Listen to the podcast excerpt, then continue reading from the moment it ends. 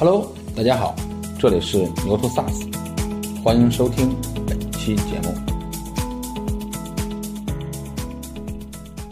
宏观经济学家会告诉我们，也许现在还不是最坏的时代。在获取线索、在挖掘商机、在促进成交的整个全链路当中，我们很多时候依然在打辅助。这个增长黑客模型它是有它的适用条件的，但是增长黑客的这套模型跟体系对我们难道就没有启发吗？A A R R R 逻辑的背后，实际上体现了一个企业对于 To B 营销的最朴素的理想，就是真正的利用我们的技术，利用我们的智慧去来助力到企业的增长。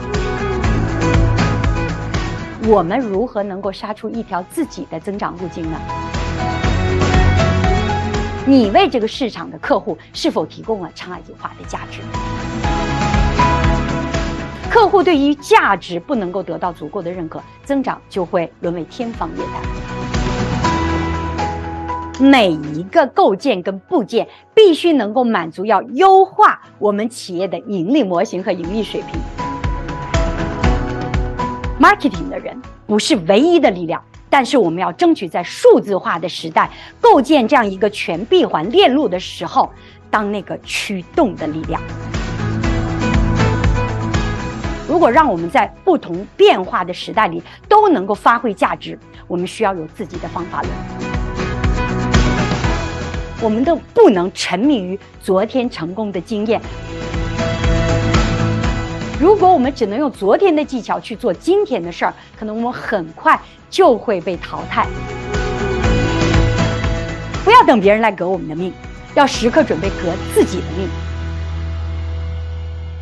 大家好，我是乱炖营销的高燕。那今天这个专场呢是关于马泰克的。当我们来到一个时代焦点的时候，其实大家会有很多的心情，这里面有激动、有兴奋、有畅想，当然有的时候也会有一点焦虑和焦灼，对不对？那就是当那么多的期望压在我们的身上，我们到底要做到什么程度才能够真正符合这个时代对于我们的价值期待呢？这个真的值得我们很多人一起去来做一些思考和探讨哈。马泰克自身，我们向前去来发展的时候，我们即将面临什么样的未来？而我们怎么样去来让自己准备好，才能够更好的应对这样的一个未来？我们正处于一个什么样的时代？接下来八个关键词哈，可能大家都会非常熟悉。茶余饭后或者在公众媒体上，大家都会经常看到。先看高震荡低增长，在疫情的几年，我相信所有的人身处其中，都会对对这几个字有非常切身的一个体会。这个震荡，昨天我们看到可能股市还在暴涨，回来。好几百点，但是明天可能又跳下去，震荡是一个常态。那同时的话，这两年我们也会发现，如果我们非常高歌猛进的追求一个企业的高增长，似乎已经变成了天方夜谭，对吗？而且站在今天去眼望未来，宏观经济学家会告诉我们，也许现在还不是最坏的时代。接下来我们面临的一个低低增长的挑战，有可能未来还会更加严峻。接下来我们看迭代加速、进化重叠。看到迭代加速的话，迭代这两个字，我们经常会在 SaaS 领域、技术领域去来听到。但是今天我们跳出技术的领域，看看时代的发展，你也会发现很多的东西都在迭代。不管是在技术在企业当中的应用，还是我们面对呃客户他的需求，都有一个迭代的感觉。昨天他还满意的方案。今天不一定满意了。那么在进化、进化重叠这一领域，其实我们也会经常有这样的感受，就是中国有好几个序列的变化在同时发生。不管说我们劳动力的呃发展进入到一个拐点，还是说我们整个技术的应用尽在。正在进入到一个深水区和快车道，好多的变化在同时发生。那这个时候经常会让我们迎接不暇。再看大数据、AI 这些技术词汇，大家会陌生吗？不会陌生。我们也经常会在 Martech 的领域去来看大数据对于我们到底能够让我们的营销效果增加多少？AI 的技术到将来在我们的营销领域，到底它能够发挥什么样的应用？Web 三点零、元宇宙听起来好像更加诱人，但是又更加神秘。尤其是 Web 三点零，最近我看了几篇文章，我经常会想说，如果 Web 三点零的那一天到真正到来的时候，技术真正成熟的时候，我们要怎么样去面对一个时代？比如说，今天的 SaaS 领域有很多的企业同时在卖软件产品和个性化的服务，那么这个服务。还有的企业在卖软件工具，再加上内容，对不对？尤其是在 MarTech 领域，有很多的厂商是在既卖工具又卖内容。那么内容谁来产生？靠企业自己来产生吗？是靠 UGC 来产生吗？如果靠 UGC 产生，我们和 User 之间的关系到底如何去定位？简单的买卖关系吗？还是能够让？User 在互联网整个大的范畴当中产生的内容都能为我所用，而他所有的产出的内容都能够获得合理的回报。这个真的，我觉得有太多的领域值得我们去探索。再说元宇宙，之前我们在想新技术在我们的营销当中的应用的时候，今年大家已经看到好多的 To B 公司已经推出了自己的虚拟的品牌代言人，或者是虚拟的一些。哎，专家的这样的形象，可是元宇宙在 to B 的营销领域只能用到这种程度吗？或者是这种程度的应用，对我们来说到底有什么样实际的价值呢？我觉得这这些领域真的有太多太多需要去分析、畅想和钻研的话题了。那么，面对着这样一些高精尖，然后宏观又非常的动荡的这样的一些背景之下，我们的 martec。正在面临什么样的挑战呢？或者是说，回到企业的视角，企业对于 MarTech 这个领域到底有什么样的价值期待，赋予到这个技术身上，同时要赋予到我们这群人身上呢？所以，那 MarTech 对我们意味着什么？是提高效率吗？是降低成本吗？是能够以数字化的路径，全链路的打通一个具象化的客户生命旅程吗？能够帮我们更精准的去洞察客户？让大数据和小数据一起来给我们一些看不到的东西，还是能够基于大数据的分析、小数据的洞察，能够让我们的营销过程能够发生在更前面，发生在他自己确定需求之前，或者是通过整个 Martech 的技术，能够让我们的营销动作更加主动，在客户意识到他的需求之前，我们就能猜出他的需求呢？等等，我相信。接下来我列的这所有的这些项，既是企业对于 Martech 的期待，但是也有可能不只是对于我们的全部的期待。而这些 Mart Martech 就掌握在我们这些 Martecher 的手里面。我们到底从哪里开始，从哪里着手，在企业当中要发挥什么样的价值？我觉得每一个期待背后都是充满挑战的，对不对？好，那回过头来我们再看一看现实。和理想之间到底有多大的 gap？哪一个更骨感呢？那我们来一起看一下哈。当前 Martech 在整个的企业当中，是不是处境还有一点点尴尬？在过去的半年当中，好像很多的人都在分享哈，说，哎，企业的增长遇到挑战了。那老板会说：“哎，我们的营销能做点什么呢？能不能降低我们的获客成本？能不能提高我们的获客效率？一旦获客了之后，线索的成熟还遥遥无期，我们能不能够更加有效和更加快速的去识别、发现和激发商机呢？这个时候，他就会想到了：哎，技术能够帮我们做点什么呢？我们的人都坐在办公室里，不能去见客户，是不是数字化的技术应该帮我们发挥更大的作用呢？各位。”但是有这样的期待的时候，你有没有发现，好像我们距离这个理想还有很远的距离，对不对？啊，我们是不是在很多的程度上，在获取线索，在挖掘商机，在促进成交的整个全链路当中，我们很多时候依然在打辅助，偶尔可能有灵光一现的啊 buff 时刻，说哎，好像通过某一个。节点某一个按钮、某一个动作的优化，好像一下子让某一个环节的转化率提升了百分之十，但是明天可能又回到原形，不能够成为一个非常可控、可预测的一个营销的全链路。各位，那这个时候老板会怎么看待我们啊？那你依然是花钱的，我依然在这个领域在投资，但是什么时候你才能够给到我想要的回报呢？你什么时候才能形成一个我期待中的全链路的增长闭环呢？好，这个时候哈，我们把我们的目光再倒回几年前，在几年前，尤其是二零一五年到二零一六年的时候。随着 to C 领域对我们的一个刺激，尤其是啊有一些工具化的产品，以 PLG 的方式去驱动增长的这样的一些领域，很多的增长的神话给我们 to B 的营销人带来了非常多的遐想。好，增长黑客的模型大家都看过吧？你也都去钻研过吧？是不是也曾经一度你在很多专家的忽悠之下想着说，哎，我能不能在 to B 的企业当中？去来用一下我们的增长黑客的模型，让企业的增长突破那个线性的爬坡的过程，能够实现一个指数级的增长。但是各位，你成了吗？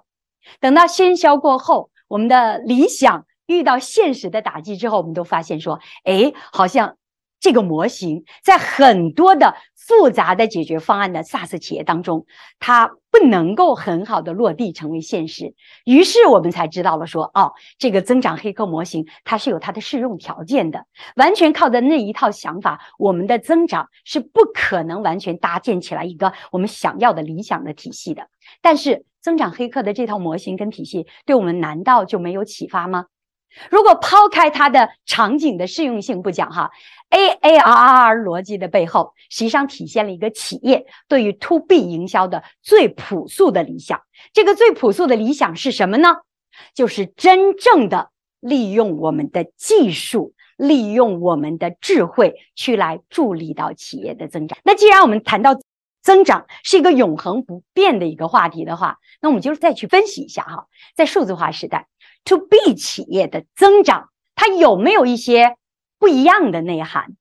在今天上半年的时候呢，我和一群 To B 领域的专家哈，我们做了很多的方法论的汇总。后来我们尝试着总结一个模型。大家都知道，其实，在呃原来在互联网的呃蓬勃发展的时代哈，早期呃倒退到十年前，其实很多企业会有自己的增长的飞轮，能够使得它的企业在一个良性的循环之下，不断的实现指数级的增长。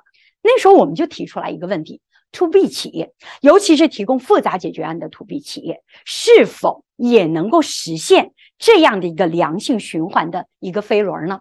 当我们这个课题放在面前的时候，我们确实就做了非常多的研究。在研究之下，我们后来发现啊，哎，to B 企业也有很多的差异。做工业品的、卖产品的、有形产品的和卖服务的企业有很多的差异。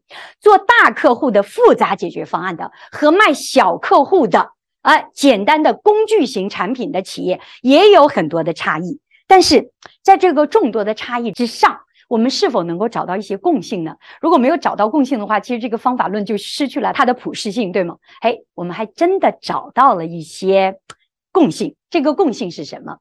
发展到今天为止，当 to B 企业去来增增长的时候，它有一个潜在的、没有言明的前提，就是不是说我们现在的企业都在赔钱吗？创业阶段的企业，尤其是前十年，都不要想着赚钱吗？但是我们就认赔吗？资本也捂紧了他的口袋，我们真的就接受我们就应该是赔钱的这样的一个现实吗？还是说，其实今天的赔钱是为了未来更好的赚钱呢？所以我们发现，这个今天我们谈及增长的时候，有一个前提就是我们要把一个挑战放在前面，就是能不能让我们的增长体系是以优化公司的盈利模型为前提，盈利水平为前提。那接下来我们就发现说。现在任何一个赛道都是拥挤的，它没有蓝海市场，都是红海。任何一个赛道都有多家的 player 在齐头并进。那这个时候，我们如何能够杀出一条自己的增长路径呢？那首先回归到根本，你为这个市场的客户是否提供了差异化的价值？如果你的价值是泯然众人议的，你能做，他也能做，而且你还不比人做得好，我们如何能够获得客户的青睐呢？客户对于价值不能够得到足够的认可，增长就会沦为天方夜谭。第三点，我们找到的共性是什么？好的，我们很多的产品。很多的工具在成交的那一刻，我们打动的是谁？决策者，对不对？甚至啊，我举一个领域的例子，大家可能会今天听起来会觉得好笑。早年间我们在做复杂的管理软件的时候，有很很多人说：“哎呀，我们的体验太差了，我们的软件太难用了。”但是有的人迟迟不能改变产品体验的时候，就给自己找了一个借口，是说管理软件就是天生难用的。管理软件首先要。满足那些管理者的管理要求，user 的体验，用户的体验不重要。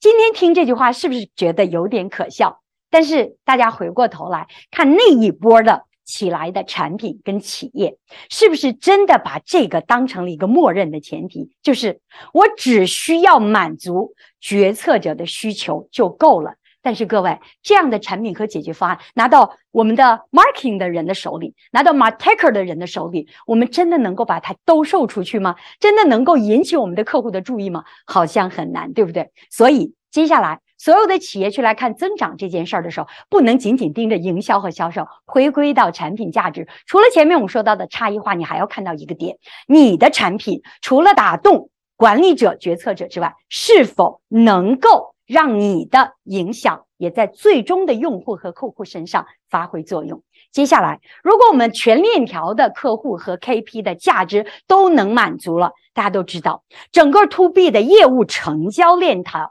从我们去来在市场上做认知、做品牌的认知那一刻开始，到最终能够让一个客户持续选择我们，产生呃长期的续约这个过程，这个大链条当中经历了无数的环节。那么，to B 如何增长？每一个环节。都要去要增长，才有可能让点滴汇集成江河，让我们的增长变得更加可观的一个前提。所以，今天在数字化时代，我们去来看 to B 企业的增长的内涵，至少我们找到了这样四条比较共性的东西：以盈利优化为前提，以差异化价值为基础，能够作用于最终客户，而且要向全价值链要增长。当我说到最后一个前提的时候，至少大家发现哦，如果没有数。数字化工具作为基建去来做连接，这种增长的模式和模型是不可能成立的。所以，哎，我们分享完了数字化时代的 To B 的增长的内涵，我们是不是也有可能得出来一个适用于很多 To B 企业的增长的飞轮呢？好，这里呢，我就给到大家尝试着画了一个一点零版本的模型。我们称之为数字化时代的 To B 企业的新增长飞轮，能够称之为飞轮，它就是可以无限的自循环，成为一个自洽的、不断优化的一个系统。好，那我们还是看看初见这个飞轮的时候，它起点起于哪里？刚才我已经说了，对吧？我们做构建一个 To B 企业的飞轮的时候，差异化的价值非常重要。这个飞轮的转起来的时候，每一个构建跟部件必须能够满足要优化我们企业的盈利模型和盈利水平，对不对？从这个价值点切入的话，我们看一看，呃，这个起点起自哪里？第一就是独特聚焦的价值主张，因为。当一个赛道里面有着充分竞争的时候，只有差异化才能够让我们脱颖而出，俘获我们的客户的心，吸引到了我们的目标客户的注意力之后，接下来干嘛呢？我们就要进行更加系统的、精准的开源，对不对？那刚才其实我们今天有很多的企业，to B 企业都知道，大客户哈，中大型的企业是我们在这样的一个经济挑战时代尤其要关注的一个群体，因为他们更稳定，能够给我们带来的回报，还有他们的生命的周期都会更长。那么针对中大型客户，尤其是更大型的客户，其实这两年我们都在谈一个概念，就是。Account based marketing，对不对？就是客户为中心的这种呃营销的战略。但是在这个基础上，对于我们营销团队真正的一个挑战是在于说，你能否清楚的根据你的独特的差异化的价值主张来描绘出来精准的完整的客户画像，根据这个画像在茫茫人海当中把我们。能够最好的满足的那一批客户，把它找到，让他们找到我们。所以接下来一个部件就是 account base 的精准开源。开源了之后了，人家来了。你能很好的服务于他吗？你能够很好满足他的价值期待吗？那接下来你会发现，这个客户获得之后，不是马上就能成交，我们还要经过很长时间的经营，尤其是非常非常在需求早期阶段的客户，这个时候我们要提出来一个不可或缺的一环和部件，那就是，甚至我们要做到极致是，一课一策的私域经营。现在我们在很多的领域和平台上都构建了我们自己私域。有人把私域放在社群里，有的人把私域就放在我们的 Martech 的工具里面，有的人把它放在企微的生态里面，有人把它放在钉钉的生态里面，等等。也有的人就把我们的私域放在我们的朋友圈里。但 whatever，这都称之为私域。我们说的私域一定是个广义的概念。那么在私域进行经营的时候，真正能够对于激发需求 （generate demand）。非常有效的方式，我们一定会对客户进行分群分组，不同阶段的客户、不同类型的客户、不同行业的客户、不同成熟阶段的客户，他的需求痛点不尽相同，我们应该差异化的去来实施我们的营销策略，对不对？那当然了，在分群分层的基础上做到极致了。如果你服务的客户只有几家，那它的极致是什么？就是一客一策的私域经营，这个背后其实就是一个朴素的。分层精准的一个概念。好，这一轮完成了，说，哎，我花了很多的精力跟时间去来培育这些客户。接下来呢，如果他产生了商机，他选择了我们，很幸运的，我们成为了能够服务于他们的那一家厂商之后呢？接下来我们一定要让他们成功，对不对？我们今天的商业模型之所以成立，就是因为客户今天选择我们，明天还会持续的选择我们。很多的企业在获客的阶段，有的时候 ARR 都盖不过它的 CAC。如果你都盖不过你的成本，LTV 又不足够长的话，这从开始就是一个赔本的生意，怎么去来谈盈利水平的优化呢？所以各位，今天我谈到这个飞轮的时候，你会发现说，哦。好像这个飞轮不仅仅是在 Martech 的手里，是的，这一个系统不仅仅是靠营销去来实现的，任何一个增长的系统也不仅仅是靠营销的这个职能能够来实现的。但是，当企业对我们提出了增长的这样的一个价值期待的时候，营销职能 Martecher 这个群体能否在企业当中去来作为一个驱动的力量，作为一个领导的力量，构建这样一个增长的飞轮，调动公司全链路的资源，朝着这样的一个方向去来发展，那就是我们体现时代价值的时刻了。过去两天，其实我跟战略层的所有的成员，我们做了两天非常高强度的。研讨，那这个时候大家发现啊，to B 企业很多都在学习啊，华为的 L to to C 的这样的流程，对不对？在这样的一个流程体系当中，大家知道战略性营销发挥的价值是至关重要的。在做年度规划的时间点里面，如何洞察客户，看到明年的增长点，如何去来优化我们的解决方案以及内部的提供解决方案的流程，使得我们的增长能够收到预期的效果。这一点要发挥作用的，就是我们的战略性营销团队。而在数字化时代，有着 Martech 特点、特色和基因的营销团队，就是应该在这个战略级营销的旅程当中展现我们的价值。今以前经常有 Martecher 会，或者是我们的 Marketer 会去来抱怨说：“哎，我在企业没有价值，没有价值。要裁员的时候就先裁我们，说我们是成本中心。”各位。你想发挥更大的价值，你想让企业认可你有更大的价值，那在企业需要你的时候，你能不能顶得住？站在一个战略驱动的位置，促使公司能够成立、建立、形成这样一个良性增长的飞轮模型，那就是我们发挥价值的时刻了。所以各位看到这里，你有没有发现，其实这个时代对我们的要求是蛮高的？如果今天我们还坐在那里自言自语说：“哎，我们发挥的价值太少了。”各位回过头来问问自己，是不是我们应该提升我们的认知，提升我们的能力，让我们具备发挥更大价值的可能呢？那我们就看看每个环节在如何帮助我们的盈利水平的优化。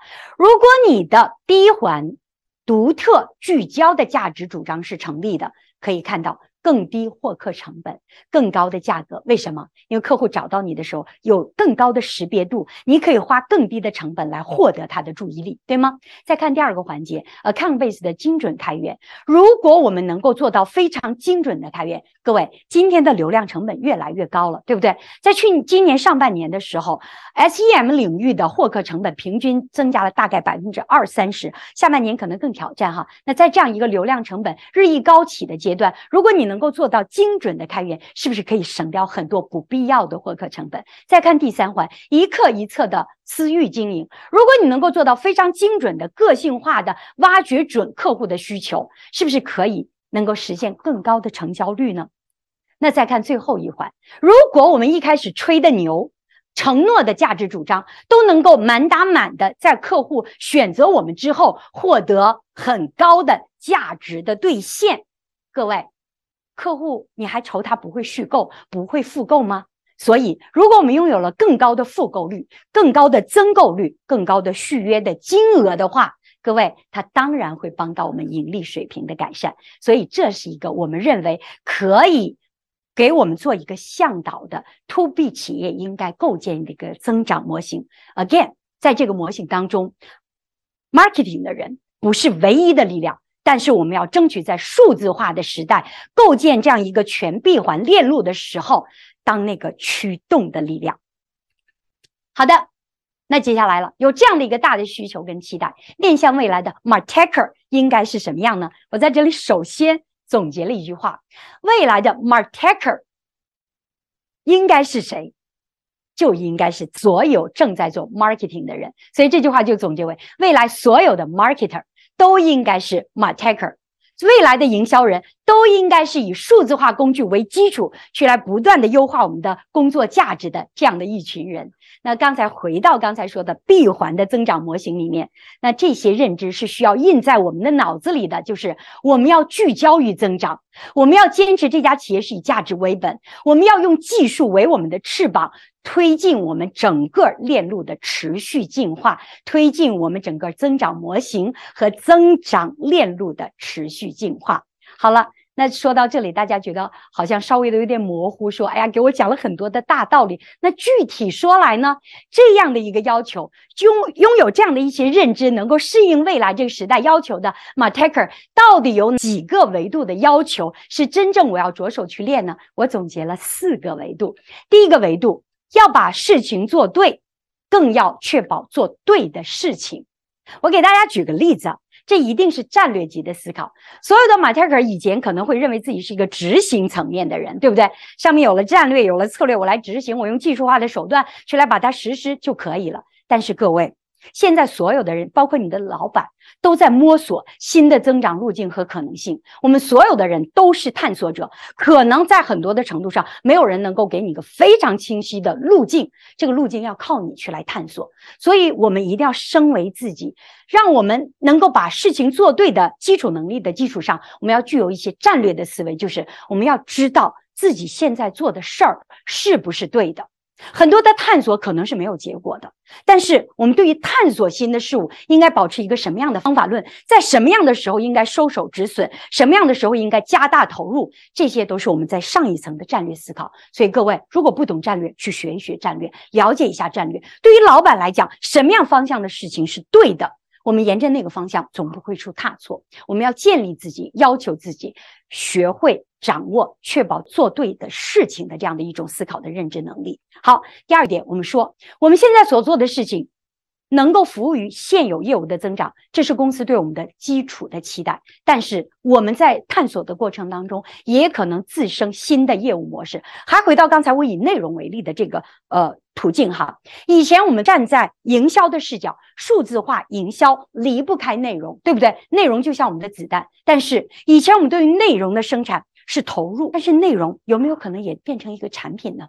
当然，我们用于营销的这些所有的工具，有没有可能有一天也变成我们帮公司去赚钱的一个工具呢？前两天我在问我的一个小伙伴，哎，我们自己开发了一套非常牛的用户运营的一个系统，非常细致，分层打标签，非常强大。那各位，这一套系统只可能服务于我们自己吗？只可能帮助我们带来洞察吗？有没有可能也帮助到我们的客户呢？所以各位，哎，我们服务于现有业务的增长，也有可能将来会催生新的业务模式。那个时候，我们就有可能从成本中心变成利润中心，对不对？再说第三条，我们要能够自力更生，更要能将天下资源为我所用。各位，今天。在企业都在降本增效，然后硅谷那边也在裁员的风潮已经血流成河的时候，每个人都人人自危，是不是？都觉得说我的饭碗明天就有可能保不住了。那这个时候，哎，在你带的 Martech 的这个领域，我们是要投入更多的资源，投入更多的人力能做事儿。但是当你的团队和你的投入都被缩减到最低的时候，我们还能做些什么，使得我们的事儿能继续呢？除了可能在技巧上面，我们要在小范围内取得一点突破，做出一点小程序，去 convince 我们的老板说这件事情它是有价值的，是不是？我们还可以再张开一点我们的视角，放开一点我们的视野，去来看一下。哎，现在很多的 SaaS 公司都在做获客，有很多公司的客户资源甚至是有重叠的领域，我们能够把我们的资源放在一起去来做一票大的吗？那这一个领域，其实很多的人已经开始探索了，但是各位，我觉得可以探索的空间还有更多。我们仅仅探索的止步于联合做一个活动吗？联合 co-branding 的做一场做一场直播吗？我觉得，嗯，空间想象的空间可能远比这个要大得多得多。说到最后一点。我们要持续沉淀我们自己的方法论，但是也要随时准备忘掉昨天的经验，这是我对自己的要求。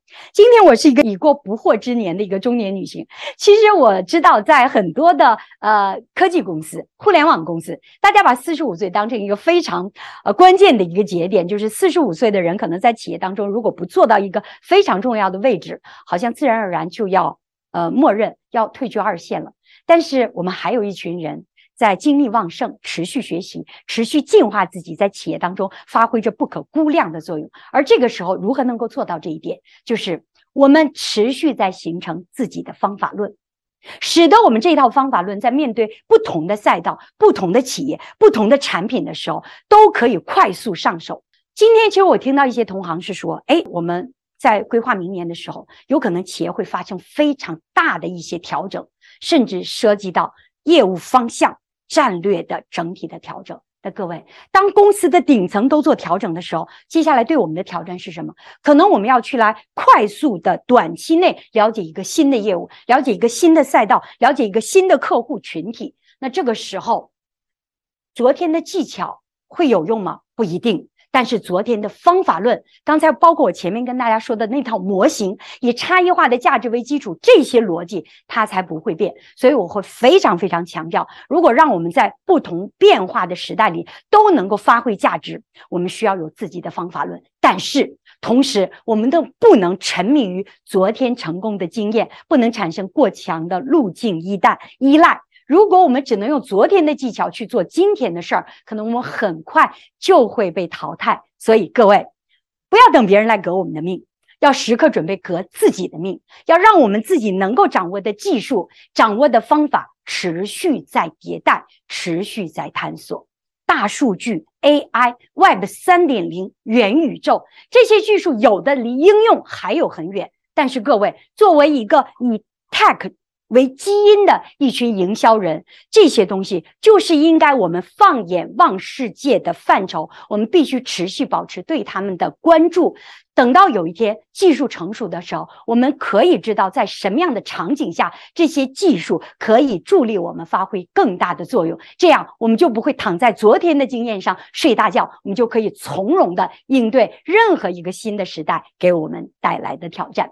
好的，今天的认知分享说在这里，有很多是遐想，也有一些是瞎想，也有一些是我不成熟的对未来的一些展望。但是希望今天的分享，让我们与自己的时代泰然自若的相逢，让我们勇敢和坦然的去来面对未来所能发生的一切变化。好的，谢谢。好了，本期节目到这里就结束了，感谢大家的收听，请订阅本栏目，下期再见。